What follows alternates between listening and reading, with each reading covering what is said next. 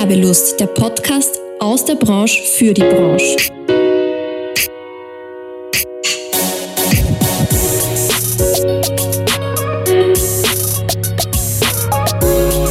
Hallo, hallo zu einer neuen Folge Werbelust, dem Podcast der Fachgruppe Werbung und Marktkommunikation in Wien.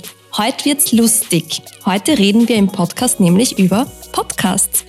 Ich freue mich schon sehr und bin gespannt, was uns Stefan Lasnik, mein heutiger Gast, dazu erzählen wird. Hallo Stefan. Hallo, danke für die Einladung. Sehr, sehr gerne. Stefan ist Betriebswirt, Strategieberater, Medienunternehmer und Jurist und wird uns hoffentlich heute erzählen, wie man als Jurist zu Podcasts kommt. Erzähl einmal. Ja, das ist eine relativ schräge Geschichte, glaube ich, weil ich habe nach meinem Studium der BWL und der Rechtswissenschaften wollte ich eigentlich Anwalt werden geprägt von den amerikanischen Anwaltsserien, ich habe mir das total lässig vorgestellt, wenn man Anwalt wird. Äh, und parallel dazu habe ich dann aber die Möglichkeit gehabt, bei damals der Tiroler Tageszeitung als Forschungsassistent zu arbeiten. Mhm. Und das war mein Einstieg in die Medienmanagement-Karriere.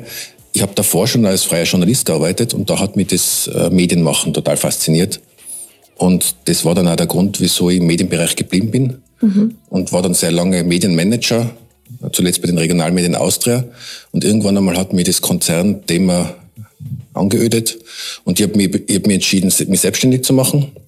Und parallel dazu bin ich auf das Thema Podcast gestoßen durch äh, Freunde, mhm. namentlich die Eva Weißenberger, die Julia Oten und den Sebastian Krause, die damals den Podcast äh, ganz offen gesagt gemacht haben. Und es war damals eine echte Innovation in Österreich, nämlich der erste politische Podcast. Und mich hat das Medium von Anfang an fasziniert. Und ich habe dann, glaube ich, einige Dinge eingebracht, neben dem Journalistischen, in das Thema Podcast. Und so wurde daraus ein Podcast-Unternehmen. Sehr cool. Ja, sehr, sehr spannend. Juristisch machst du nichts mehr. Nein, man braucht eh täglich irgendwas Juristisches in irgendeiner Form. Insofern bin ich total froh, dass ich das studiert habe. Auch das BWL-Studium ist ab und zu nützlich, aber eigentlich viel nützlicher ist das Just-Studium, weil man eben immer wieder mit Rechtsmaterien in irgendeiner Form zu tun hat, im täglichen Arbeiten. Aber sonst habe ich mit Juristerei derzeit wenig zu tun. Alles klar. ja, alle, die zu mir in den Podcast kommen, kriegen zu Beginn eine Frage, die manchmal lustig, manchmal spannend ist. Und ich habe bei dir wirklich lange nachgedacht, welche Frage ich dir stellen könnte zum Thema Podcasts, weil ich davon ausgehe, dass du ziemlich viel weißt. Und habe dann ein bisschen recherchiert und habe eine Studie gefunden von 2021. Und da ist es neben den klassischen Fragen, wie viele Podcasts gibt's etc., auch darum gegangen, wie viele Episoden es in einem, in einem Monat auf Apple Podcast gibt. Und zwar ganz konkret wurde gefragt im April 2021. Magst du dazu eine Schätzung abgeben? Oder vielleicht weißt du es auch. Puh, na wissen du es nicht und schätzen ist jetzt auch schwierig. Aber Episoden in einem Monat auf Apple Podcasts. Weltweit. Weltweit. Also ich habe irgendwie Zahl im Kopf, dass es weltweit ungefähr zweieinhalb Millionen Podcasts gibt. Wenn wir sagen, dass die pro Monat vier Episoden machen im Schnitt, dann wären das acht Millionen Podcast-Episoden im Monat. Es ist sehr, sehr, sehr viel mehr. Es sind 48 Milliarden Episoden im Monat. Ah, okay. Ja. Gut. Ja, umso besser, wenn es mehr ist, als ich schätzen würde. Ja, wieder was gelernt. Ja. Ja. Ja, ähm, ja, ich habe auch tatsächlich sehr geschaut, weil ich hätte mir nicht gedacht, dass es so viele Episoden sind im Monat. Und das zeigt aber auch so schön, dass dieser Trend-Podcast einfach da ist und sich weiterentwickelt. Und das ist ja das Schöne, weil ich habe irgendwie auch das Gefühl gehabt vor ein paar, vor ein paar Jahren, dass das zurückgeht, dass Podcasts generell zurückgehen. Und jetzt seit Covid habe ich das Gefühl, dass sie sprießen und dass sich so viel tut. Und da gleich einmal meine erste richtige Frage an dich. Wie siehst denn du das? Wie entwickelt sich der Trend Podcast? Was tut sich auch in Österreich? Und wie schaut's da aus? Ja, ich glaube, dass das ja insofern interessant ist, als Podcast ja kein neues Medium ist. Äh, Anfang der 2000er hat es die ersten Podcasts gegeben. Da habe ich zugegebenermaßen noch überhaupt nicht gewusst, was das sein soll und habe mich auch nicht damit beschäftigt. Und es hat dann so eine echte Renaissance erlebt, würde ich sagen, so ab 2015. Und ich führe das vor allen Dingen auf, das, auf die Streaming-Möglichkeit zurück, weil das Downloaden mit ähm, Stecker anstecken beim Computer und mit iTunes herumfuhrwerken, das hat ja irgendwie, war sehr, sehr unsexy. Und es gibt einen zweiten Trend, der, glaube ich, die Entwicklung von Podcasts sehr begünstigt und das ist der On-Demand-Trend. Mhm. Also junge Menschen, so wie du. Äh, das, oh. Ich sage immer, ich sag immer, legt denen einmal eine Programmzeitschrift hin und fragt sie, ob, ob sie das interessiert, dass sie dann um Viertel nach acht vom Fernseher sitzen müssen, weil der Fernsehsender sagt, da läuft diese Sendung. Ich glaube, die meisten von uns nutzen inzwischen Amazon Prime Netflix und Co. und haben kein Interesse daran, äh, sich an den, an den Programmrichtlinien irgendeines Fernsehsenders zu orientieren. Das trifft natürlich für Podcasts auch hundertprozentig zu. Du kannst Podcasts konsumieren, wann, wo und wie du willst. Und das ist, glaube ich, ein wesentlicher Megatrend, der dieses, der diesen Boom äh, befeuert. Und, weil du gesagt hast, Corona-Zeit, so banal es klingt, aber sowas wie der Corona-Podcast von Christian Drosten, der was die letzte Zahl, die ich gelesen habe, an 84 Millionen Downloads verzeichnet hat in den letzten zwei Jahren. Wahrscheinlich sind es inzwischen schon 90 Millionen. Der tragt natürlich auch dazu bei, dass das Medienpodcast noch eine größere Reichweite kriegt, weil es nur mehr Leute kennenlernen. Und wenn du es einmal kennenlernst, ich kenne ganz viele Menschen, die sagen, ich habe es ausprobiert und ich habe dann entdeckt, ein anderes Thema, einen anderen Host und jetzt höre ich regelmäßig. Mhm. Natürlich gibt es ja Leute, die sagen, ist nichts für mich, ist ja eh klar. Aber es gibt auch ganz viele, die, die fallen durch irgendeine Tür, kommen sie rein und fallen in das Thema rein und bleiben dann auch dabei. Mhm. Und deswegen Gott sei Dank immer mehr. Und äh, jetzt muss ich meine, meine falsche Schätzung ein bisschen, ein bisschen, also ein bisschen relativieren, indem ich, indem ich auch Zahlen mit habe, die stimmen. In Österreich hören jetzt circa 32 Prozent regelmäßig Podcasts. Das ist, eine, das ist eine hohe Zahl, die überrascht die meisten immer. Man muss aber dazu sagen, es geht sogar noch besser, weil in der Altersgruppe 18 bis 24 sind es 58 Prozent. Mhm. Das heißt, 58 Prozent der 18- bis 24-Jährigen haben im letzten Monat mindestens einen Podcast gehört. Wahnsinn. Und das sagt auch was aus über einen Trend, weil es ist ja kein Geheimnis, dass es in den höheren Altersstufen wahrscheinlich weniger wird, aber das, es wächst von unten ein großes Podcast-Publikum nach. Sehr gut. Also machen wir eigentlich das Richtige. Definitiv. Sehr gut, sehr gut. Ja, vielleicht auch ganz spannend, für wen sind denn Podcasts das geeignete Werbemedium? Ja, ist eine spannende Frage, weil wir können das gar nicht so sagen, ähm, weil wir haben in, bei unseren Werbekunden ein extrem breites Spektrum und wir haben festgestellt, es kommt jetzt weniger aufs Produkt und aufs Unternehmen drauf an, sondern eher auf das digitale Verständnis und das Verständnis, wofür Podcast-Werbung geeignet ist. Mhm. Ähm, Podcast-Werbung ist gut geeignet für nachhaltige Informationen über das Unternehmen, ist gut geeignet für äh, komplizierte Produkte zu erklären, weil man gewisse Zeit hat, etwas zu schildern und zu erklären. Und es muss halt die Bereitschaft da sein, sich mit digitalen Medien zu beschäftigen. Podcast ist ein digitales Medium und ist kein Printinserat. Und wenn jemand jetzt einen Mediaplan hat und sagt, den kann ich nicht ändern, dann ist Podcast-Werbung kein Thema. Wenn jemand sagt, nein, ich möchte mich ganz bewusst mit neuen Möglichkeiten beschäftigen, dann ist es ein Thema. Und das ist völlig branchenunabhängig, altersunabhängig. Also wir haben ältere Kundinnen und Kunden, und Anführungszeichen jüngere. Wir haben verschiedene Branchen, das kann man gar nicht so klassifizieren. Okay, und welche Werbeformate gibt's da eigentlich alles? Wir unterscheiden bei Missing Link zwischen klassischen Werbeformen wie Pre-Roll oder Mid-Roll und dabei wiederum in der Regel zwischen Host-Reads, jetzt dann neue Producer-Reads, wie wir es nennen, also wo eine, eine professionelle Sprecherstimme das einspricht und normalen Pre-Rolls, die theoretisch auch Audiospots sein können. Das ist so die klassische Werbeform und daneben gibt's die Champions League, sage ich immer äh, als Fußballfan, das ist dann Corporate Podcasts. Okay. Das heißt, dass Unternehmen, Institutionen oder eben auch wie eurer, wie dein Podcast, dass die für das, für das Unternehmen, für die Institution zum Thema einen Podcast machen. Alles klar. Ist das dann auch so klassisch, ich frage jetzt einfach mal ganz naiv, ist das dann auch so klassisch zum Einbuchen, wie man halt auch Radiospots einbucht? Ja, genau. Da tut sich nämlich einiges im Werbemarkt und wir werden es umstellen auf ein DKB-Modell. Mhm. Das heißt, wir kommen dann in einen Bereich, wo Audiowerbung ähnlich funktioniert wie im Radio. Ich war nur davor, Radiowerbung mit Podcastwerbung zu vergleichen. Das hat einen ganz einfachen Grund. Radiowerbung muss um Aufmerksamkeit buhlen. Ich stelle mir dann immer vor, so eine Alltagssituation, ich sage jetzt mal, ist in der Küche oder im Büro, der Radio läuft nebenbei. Und wenn man da mit der Werbung auffallen will, muss man schreierisch agieren. Also die Lutz-Werbung ist nicht zufällig so, wie sie ist. Podcast-Werbung wiederum, da hat man die Aufmerksamkeit schon. Du bist schon bei deiner Hörerin und bei deinem Hörer im Ohr. Du hast schon die volle Aufmerksamkeit. Mhm. Du musst nicht um Aufmerksamkeit heischen. Und deswegen ist ein Radiospot in der Regel nicht unbedingt geeignet für Podcast-Werbung. Aber gerade in Amerika sieht man, dass durchaus äh, Spots teilweise dann schon für zwar so ähnlich vom, vom selben Produzenten oder derselben mhm. Produzentin gemacht werden, aber einmal für Radio und einmal leicht adaptiert für Podcasts. Und das eröffnet uns natürlich dann schon neue Möglichkeiten.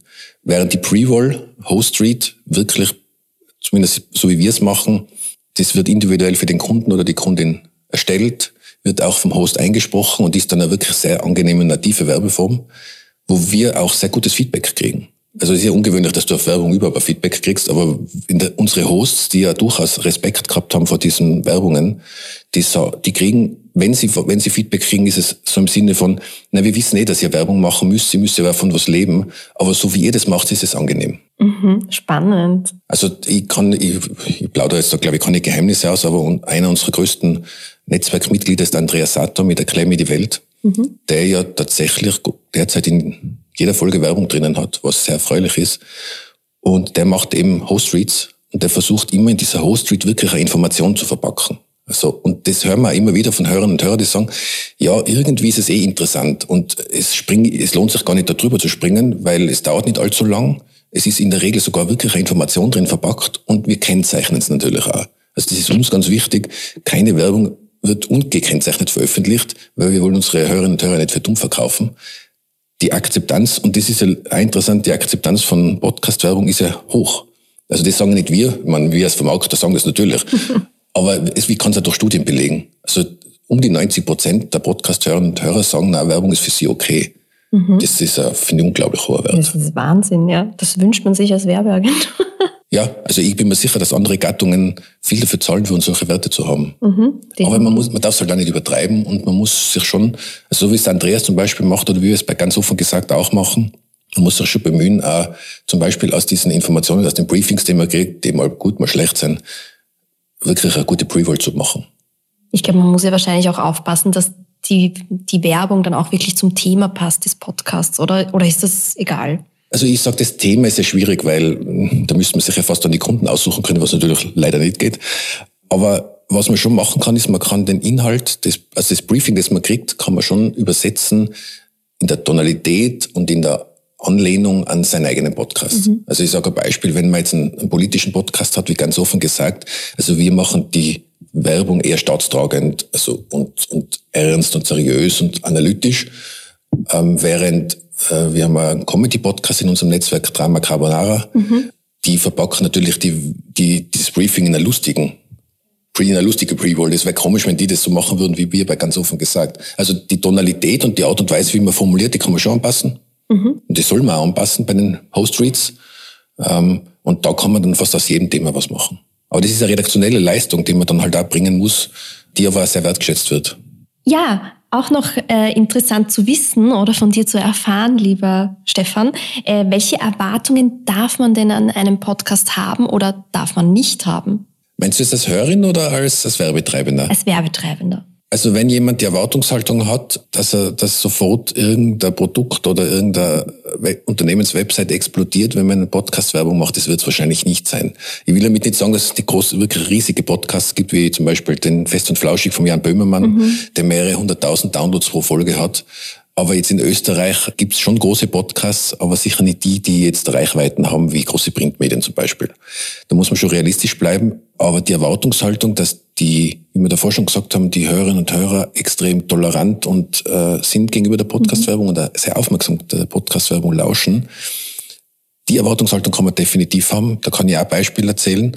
Ähm, wir haben längere Zeit für Mazda Werbung gemacht im Podcast und Mazda war damals das Thema Design sehr wichtig. Mhm. Und wir haben sechs, glaube ich, Pre-Rolls war das damals gemacht und jedes, jede Pre-Roll hat ein anderes Thema behandelt, aber es ist immer um das Thema Design gegangen.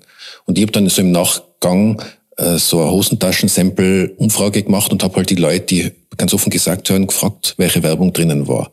Und die haben dann immer gesagt, ja, irgendwie Auto war das, war das Mazda.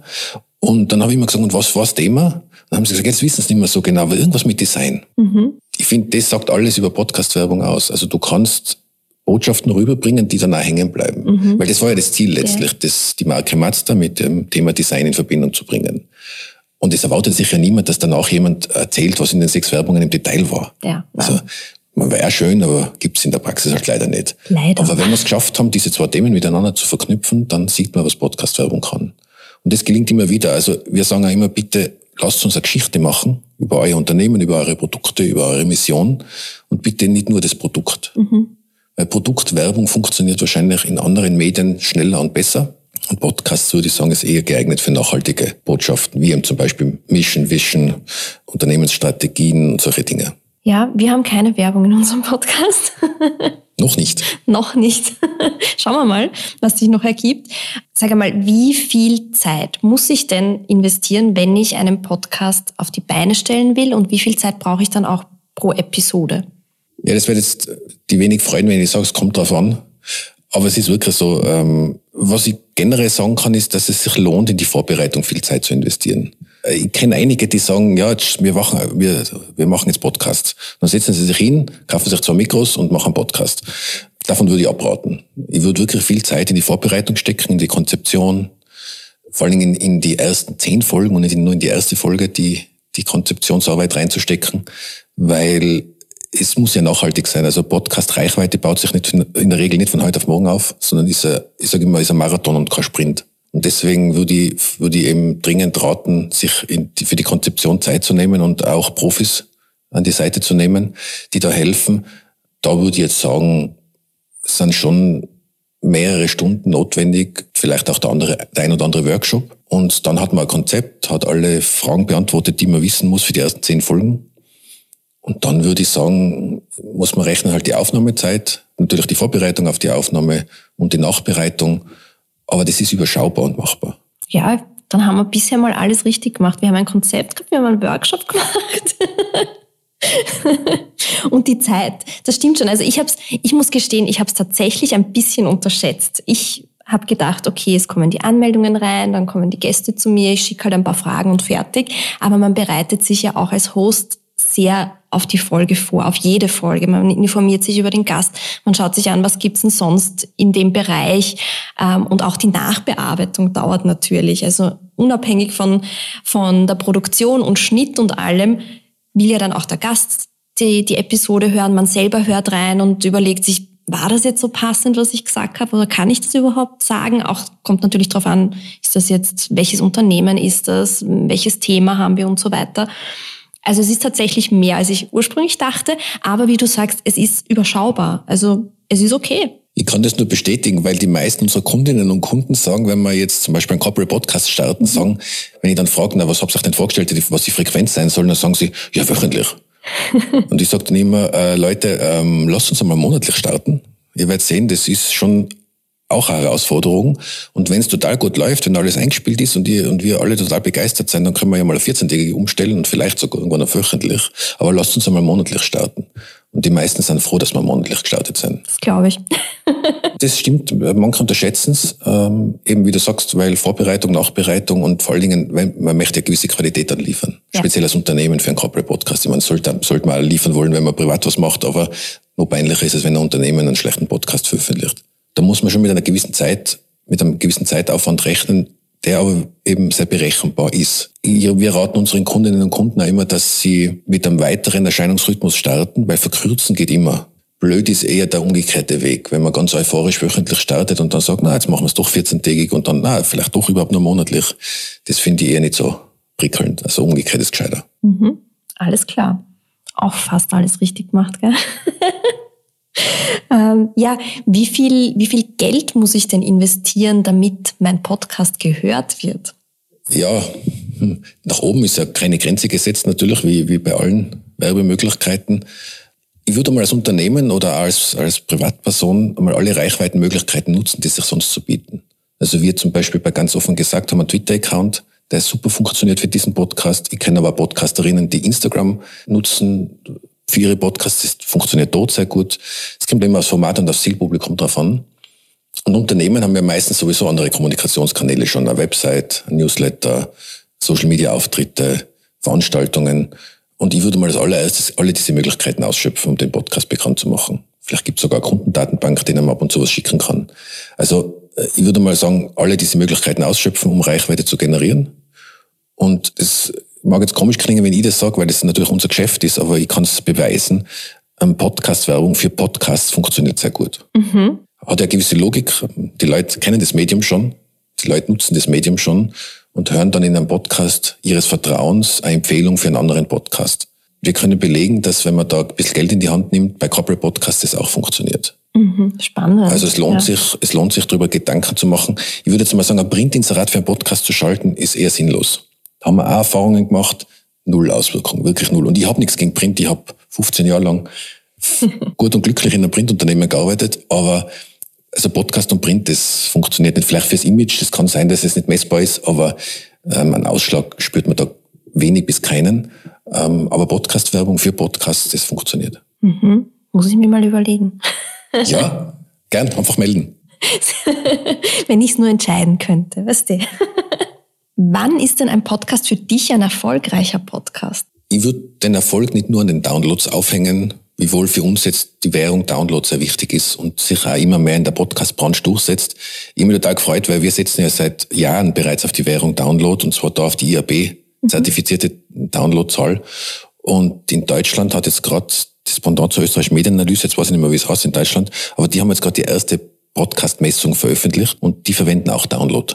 Okay. Und zwar IAB-Download als als Messzahl, als Messgröße. Das heißt, Download, die Anzahl der Downloads ist sicher ein Indiz dafür, wie interessant der Podcast für Hörerinnen und Hörer ist. Ich würde aber davor warnen, das als einzige Zahl zu verwenden, weil es kann sein, dass ein Podcast 2000 Downloads hat, aber in einer extrem spitzen Zielgruppe, wo es vielleicht insgesamt nur 10.000 Leute gibt, die mhm. das Thema interessiert in Österreich, dann hören ein fünf, äh, dann hört ein Fünftel der Zielgruppe den Podcast, was ein sensationeller Wert wäre. Mhm. Und Podcasts sind teilweise sehr nischig. Und wenn sie nischig sind, haben sie natürlich weniger Downloads, was irgendwie logisch ist. Und deswegen, ich würde immer sagen, die Relevanz und Reichweite in der Zielgruppe ist entscheidend. Wenn die gegeben ist, dann ist es ein erfolgreicher Podcast. Jetzt egal, ob er zur Unterhaltung dient, ob er, ob er zur Information dient, ob es ein Corporate Podcast ist. In der Zielgruppe muss er relevant sein. Aber Downloads ist nicht gleich Zuhörerinnen und Zuhörer.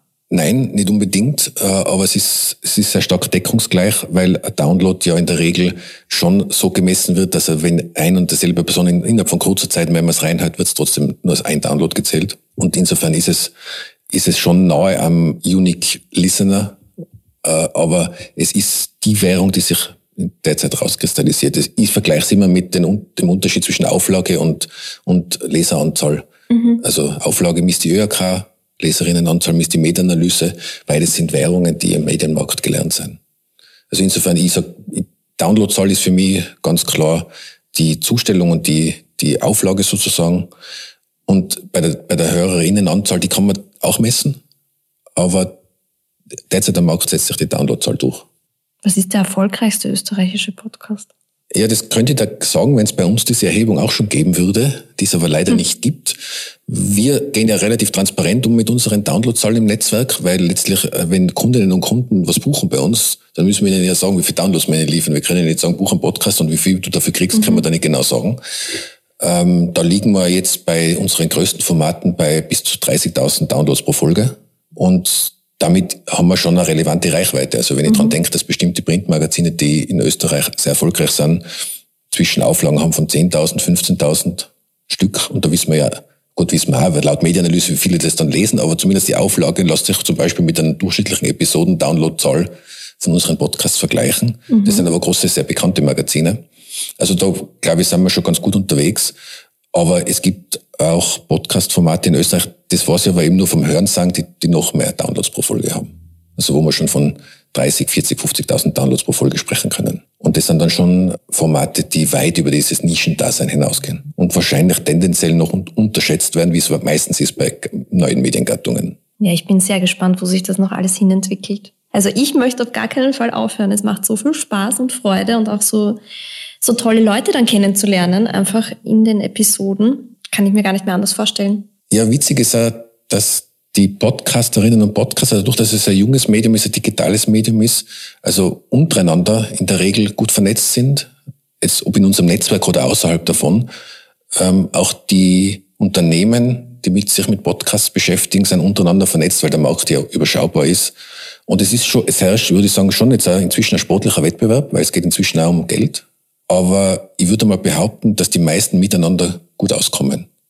Das ist eine Besonderheit, finde ich, die, und ich finde, das entspricht ein bisschen dem Zeitgeist. Also diese Wadelbeißerei, gerade bei einem jungen digitalen Medium, fände ich ex extrem entbehrlich. Ist auch Gott sei Dank nicht da. Wie gesagt, Schön, obwohl ja. es einen sportlichen Wettbewerb gibt. Also da oder dort sitzt man schon bei den gleichen Kunden und redet um Aufträge. Ja, das ist so. Aber ich finde es sehr angenehm, dass es generell noch überall eine Gesprächsbasis gibt und dass man sich trifft und dass man sich auch hilft, wenn es ist. Und was ich auch spannend finde, ist, bei in den Reaktionen auf Inhalte ist das Podcast-Publikum in der Regel konstruktiv mhm. in der, im Feedback. Also das, was man vom Standardforum kennt, dass die Leute reinrotzen ohne Ende, das gibt's im Podcast-Bereich eher weniger. Also selbst bei Folgen, jetzt zum Beispiel ganz offen gesagt, wo man durchaus politisch anderer Meinung sein kann, mhm. wo man sagen kann, der Gast dreht am Plätzchen oder was auch immer, kriegen wir relativ wenig destruktives Feedback sondern wenn normales Feedback sage ich. Also, mhm. dass jemand sagt, ich bin anderer Meinung oder das hätte jetzt auch noch fragen sollen oder so. Also Dinge, wo ich mir denke, ja, passt. Ist ein berechtigtes Feedback. Die Anzahl an Shitstorms haltet sich extrem in Grenzen, ähm, was ungewöhnlich ist für ein digitales Medium. Mhm. Das stimmt, ja. Ich führe das darauf zurück, dass das Medium halt auch nicht dafür geeignet ist, eben für Schnellschüsse, für schnelle, unqualifizierte Kommentare, weil niemand, also ein Standardartikel überfliegen, das geht relativ schnell und nichts gegen Standard, das ist ja bei anderen Foren genauso. Aber das schnell überfliegen und dann was, was reinschreiben, das geht einfacher, wie sich einen Podcast reinziehen und das wirklich anhören. Und das macht es aber angenehm. Also auch bei den Corporate Podcasts war teilweise Angst am Anfang, ja, wenn wir den Corporate Podcast als zusätzlichen Kommunikationskanal eröffnen, dann kommt ja was zurück auch. Ja. Dann müssen wir wieder Social Media bearbeiten, wir müssen wieder äh, E-Mails beantworten. Und ich habe immer gesagt, ich glaube gar nicht, dass viel zurückkommt. Und wenn was zurückkommt, ist es meistens konstruktiv. Und das ist auch bei den Corporate Podcasts so. Aber was du jetzt auch gesagt hast, das finde ich auch so spannend. Ich kenne das halt auch von klassischen älteren Agenturen, alteingesessenen Agenturen, die haben so dieses extreme Konkurrenzdenken und dieses Kämpfen. Bei allen jungen Agenturen, die ich kenne, da ist das nicht. Da hilft man sich gegenseitig, man unterstützt sich, man tauscht sich aus und schaut, wie kommt man gemeinsam weiter und sitzt auch manchmal gemeinsam beim Kunden und es ist überhaupt kein Thema. Und ja. das finde ich so schön. Ja, ich glaube, das ist wirklich eine Zeitgeisterscheinung, weil die Zeiten, wo man ganz komplexe Themen allein erledigt hat, die ja. sind vorbei. Also wir sagen ja immer, wenn jetzt zum Beispiel große Unternehmen haben ja oft schon eine Werbeagentur und eine PR-Agentur, manchmal sogar beides und zwar verschiedene Agenturen und wir sagen immer, spannt uns mit PR-Agentur zusammen, wir machen gern gemeinsam mit denen den Podcast, mhm. weil wir haben das Podcast-Know-how, die PR-Agentur hat das PR und Know-how und auch das Know-how über den Kunden mhm. oder die Kundin. Genau. Und lasst uns das gemeinsam machen. Ich meine, natürlich denke ich mir dann manchmal, gut, in dem, in dem Workshop lernen halt die von uns, wie man Podcasts macht. Ja. Umgekehrt lernen ich aber von ihnen auch viel über das Unternehmen und über die PR. Also was soll's? Wenn am Schluss ein gescheites Produkt rauskommt, haben wir alle was davon. Wir haben uns schon auf das Thema Podcast jetzt spezialisiert, aber äh, wir arbeiten trotzdem gern mit anderen zusammen, die sich vielleicht auch auf irgendwas spezialisiert haben. Und ich glaube, dass es in der digitalen, dass es anders ist wie früher, glaube ich, ja. Weil du hast früher äh, für Inseratgestaltung, das hat dann irgendwann einmal, je, oder ein Plakat gestalten oder ein, oder äh, ein Katalog gestalten. Das glaube ich waren, ich will es jetzt nicht abwerten, aber das war vielleicht auch von der Komplexität her überschaubarer. Jetzt hast du halt 27 Kanäle, die du theoretisch bespielen kannst und sollst. Und nur weil sich jemand bei Facebook auskennt, heißt nicht, dass er sich bei Podcasts auskennt und heißt nicht, dass er sich bei TikTok auskennt. Gott sei Dank gibt es so viele Spezialisten und Experten. Ja, und wenn man aber äh, insgesamt eine Kommunikationsstrategie machen will, die, die in sich schlüssig ist, dann muss man einerseits die Expertinnen und Experten ranholen und andererseits jemanden, der das dann irgendwie so in Form bringt, dass es wieder zusammenpasst. In dem Sinne glaube ich, dass wir in der Branche gut beraten sind, dass wir diesen Weg so weiterverfolgen. Hat mich von Anfang an äh, auch dazu bewegt, in dem Bereich zu arbeiten. Und das ist auch, glaube ich, ein moderner Zugang, dass man sagt, nein, man kann nicht alles. Man holt sich für bestimmte. Ich habe jetzt gerade einmal kürzlich mit einer großen bekannten Agentur ein Gespräch gehabt, da ist es eben um einen Kunden gegangen. Und dann haben sie auch gesagt, na, sie haben dem Kunden, sie empfehlen dem Kunden jetzt einen Podcast zu machen, aber sie sagen dem Kunden auch, für dieses eine Projekt holen wir uns die Spezialisten von Missing Link dazu. Mhm. Sie legen das offen und machen das transparent. Und ich habe gesagt, das finde ich genau den richtigen Zugang. Ja, alles andere wäre auch seltsam, wenn man das verheimlichen oder, also es ist ja seltsam dem ich Kunden würde Ich würde nicht ausschließen, dass es es früher so gegeben hat, dass man gesagt hat, im Hintergrund holt man sich das Know-how dazu, aber nach vorne tut man so, als wüsste man das alles selber. ja, kann man so machen, aber ist halt, glaube ich, in einer modernen digitalen Welt der falsche Zugang. Glaube ich auch. Ich sehe es genauso wie du. Ja, zum Abschluss noch. Hast du eine, eine lustige Geschichte aus deiner Selbstständigkeit? ich habe, bevor ich mich selbstständig gemacht, mit vielen Leuten geredet, weil ich mir ein bisschen erkundigt habe, was muss man da Acht geben. Ich habe zwar lang, jahrelange Management-Erfahrung, aber es ist dann doch nochmal was anderes, wenn man sein eigenes Unternehmen hat. Und ich habe auch eine Antwort gekriegt auf meine Frage, auf was ich aufpassen muss, die begleitet mich bis heute. Und das war, ähm, du musst aufpassen, weil du hast immer entweder zu viel oder zu wenig Arbeit. Und ich kann das leider nur hundertprozentig bestätigen. Wenn du jetzt wenig Arbeit hast, gehst du voll in die Akquise, ritterst um Aufträge, schreibst Angebote ohne Ende, weil du das Gefühl hast, es geht nichts weiter und es passiert nichts und, mach, und es sind keine Aufträge da und keine Arbeit da. Und wenn du das, wenn man das gut macht, oder wenn man ein bisschen Glück hat, dann kommen plötzlich dann die Aufträge und dann hast du aber diese ganzen Aufträge aus der Akquisephase alle zum Abwickeln. Dann hast du wieder zu viel Arbeit. In der Zeit der vielen Arbeit hast du wieder wenig Zeit für die Akquise. Hm. Und wenn du dann die Aufträge abgearbeitet hast, ist es vielleicht unter Umständen wieder weniger und dann geht der Zirkus von vorne los. So ein schöner Kreislauf. Ja, also ist, ich glaube, da muss man einfach aufpassen, dass man, also ich habe das lernen müssen, damit umzugehen. Ich kann es immer, noch, ich kann's immer noch nicht, aber ich, ich probiere es. Aber das ist, eine, das ist eine echte Herausforderung, finde ich, wenn man selbstständig ist. Also diese, und vor allen Dingen diese Spitzen oder diese Wellen, die spürst du ja unmittelbar auf deinem Bankkonto.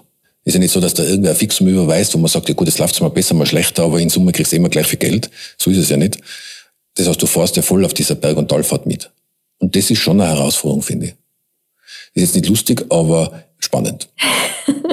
Stimmt, das ist sehr spannend. Und ich glaube, da geht es uns Selbstständigen, den meisten wahrscheinlich allen gleich. Diese Berg- und Talfahrt. Aber wir haben uns dafür entschieden und ich finde es ich find's schön und ich, ich könnte es nicht mehr anders, glaube ich. Ich will es auch nicht mehr anders. Was ich auch, äh, was auch eine Antwort war bei meiner Frage, auf was man aufpassen muss, ist, dass Leute zu mir gesagt haben, wenn du das länger machst, wirst du immer schwerer resozialisierbar. Im Sinne von integrierbar in einen großen Konzern. Ich glaube, das stimmt. Ja, das glaube ich auch. Weil es hat einfach also diesen Vorteil der Eigenständigkeit und der Herr über seine oder Frau über seine eigenen Entscheidungen zu sein, das hat schon riesen Vorteile. Man spürt halt die Auswirkungen stärker. Das ist der Nachteil. Ja, es kann nicht alles nur Vorteile haben. Es ist ja. nicht immer alles schön im Leben, leider. Na, leider. leider. Ja, willst du den anderen Unternehmerinnen und Unternehmern aus der Fachgruppe irgendwas mitgeben auf dem Weg, worauf sie noch aufpassen können? Ich glaube, das prinzipiell das, das, äh, was wir noch nicht erwähnt haben, ist das Thema Podcast und Podcast-Werbung oder Corporate Podcast eignet sich natürlich dazu, einem Unternehmen insgesamt oder einem Unternehmen insgesamt den Anstrich eines moderneren Unternehmens zu geben. Also ich glaube, dass man, wenn man jetzt seinen Kolleginnen und Kollegen erzählt, ich habe jetzt wieder eine Viertelseite im, in der Tageszeitung X geschalten, wird niemand sagen, ja, das finde ich spannend, wie habst du denn das gemacht? Während wenn man einen wirklich guten Corporate Podcast macht, glaube ich schon, dass man in der Branche oder auch jetzt in der, in der Wahrnehmung der Öffentlichkeit sich als jüngeres, digitaleres, denk, digitaler denkendes Unternehmen positionieren kann. Also es geht nicht nur darum, dass man dass, was der Podcast dann ist und wie, wen er erreicht, sondern überhaupt, dass man das, diese Mediengattung macht. Und da wünscht ich mir einfach da oder dort mehr Mut. Dass man sagt, ja, okay, wir haben jetzt fünf Jahre lang das gleiche, das Budget ungefähr gleich verteilt auf die verschiedenen Mediengattungen und nächstes Jahr räumen wir mal irgendwo ein Budget frei und probieren mal was Neues. Also diesen Mut zu haben, etwas Neues zu machen und das dann eben gescheit und professionell mit Partnern, die das können, anzugehen, da wünsche ich mir manchmal, dass, dass sich mehr Leute das trauen, weil das merke ich schon so bei, bei, bei Gesprächen, dass man dann sagt, ja, wir würden das gern machen, aber wir haben halt das Budget für heuer schon festgelegt und so, dann denke ich mir, ja, aber wir leben in einer digitalen Welt. Äh, das ist nichts, also Jahresbudgets sind schön und gut, aber vielleicht sollte man sich einfach manchmal überlegen, ob man nicht doch was Neues macht. Und diesen Mut zu haben. Und es macht Spaß. Also ich finde, bis jetzt, wirklich jetzt, das kann ich wirklich äh, mit voller Überzeugung sagen, alle Corporate-Kunden, mit denen wir zusammenarbeiten, denen macht es auch Spaß. Ich glaube, es macht mehr Spaß wie andere Mediengattungen, einfach nur zu buchen. Insofern glaube ich, dass Podcasts für jeden und jede was ist. Also seid mutig, zusammengefasst. Mutig sein und vielleicht wachsen jetzt Podcasts bei allen Unternehmerinnen und Unternehmern wie Schwammerl. Das wäre schön, oder? Das wäre schön, ja. Wir werden dran arbeiten. Sehr gut.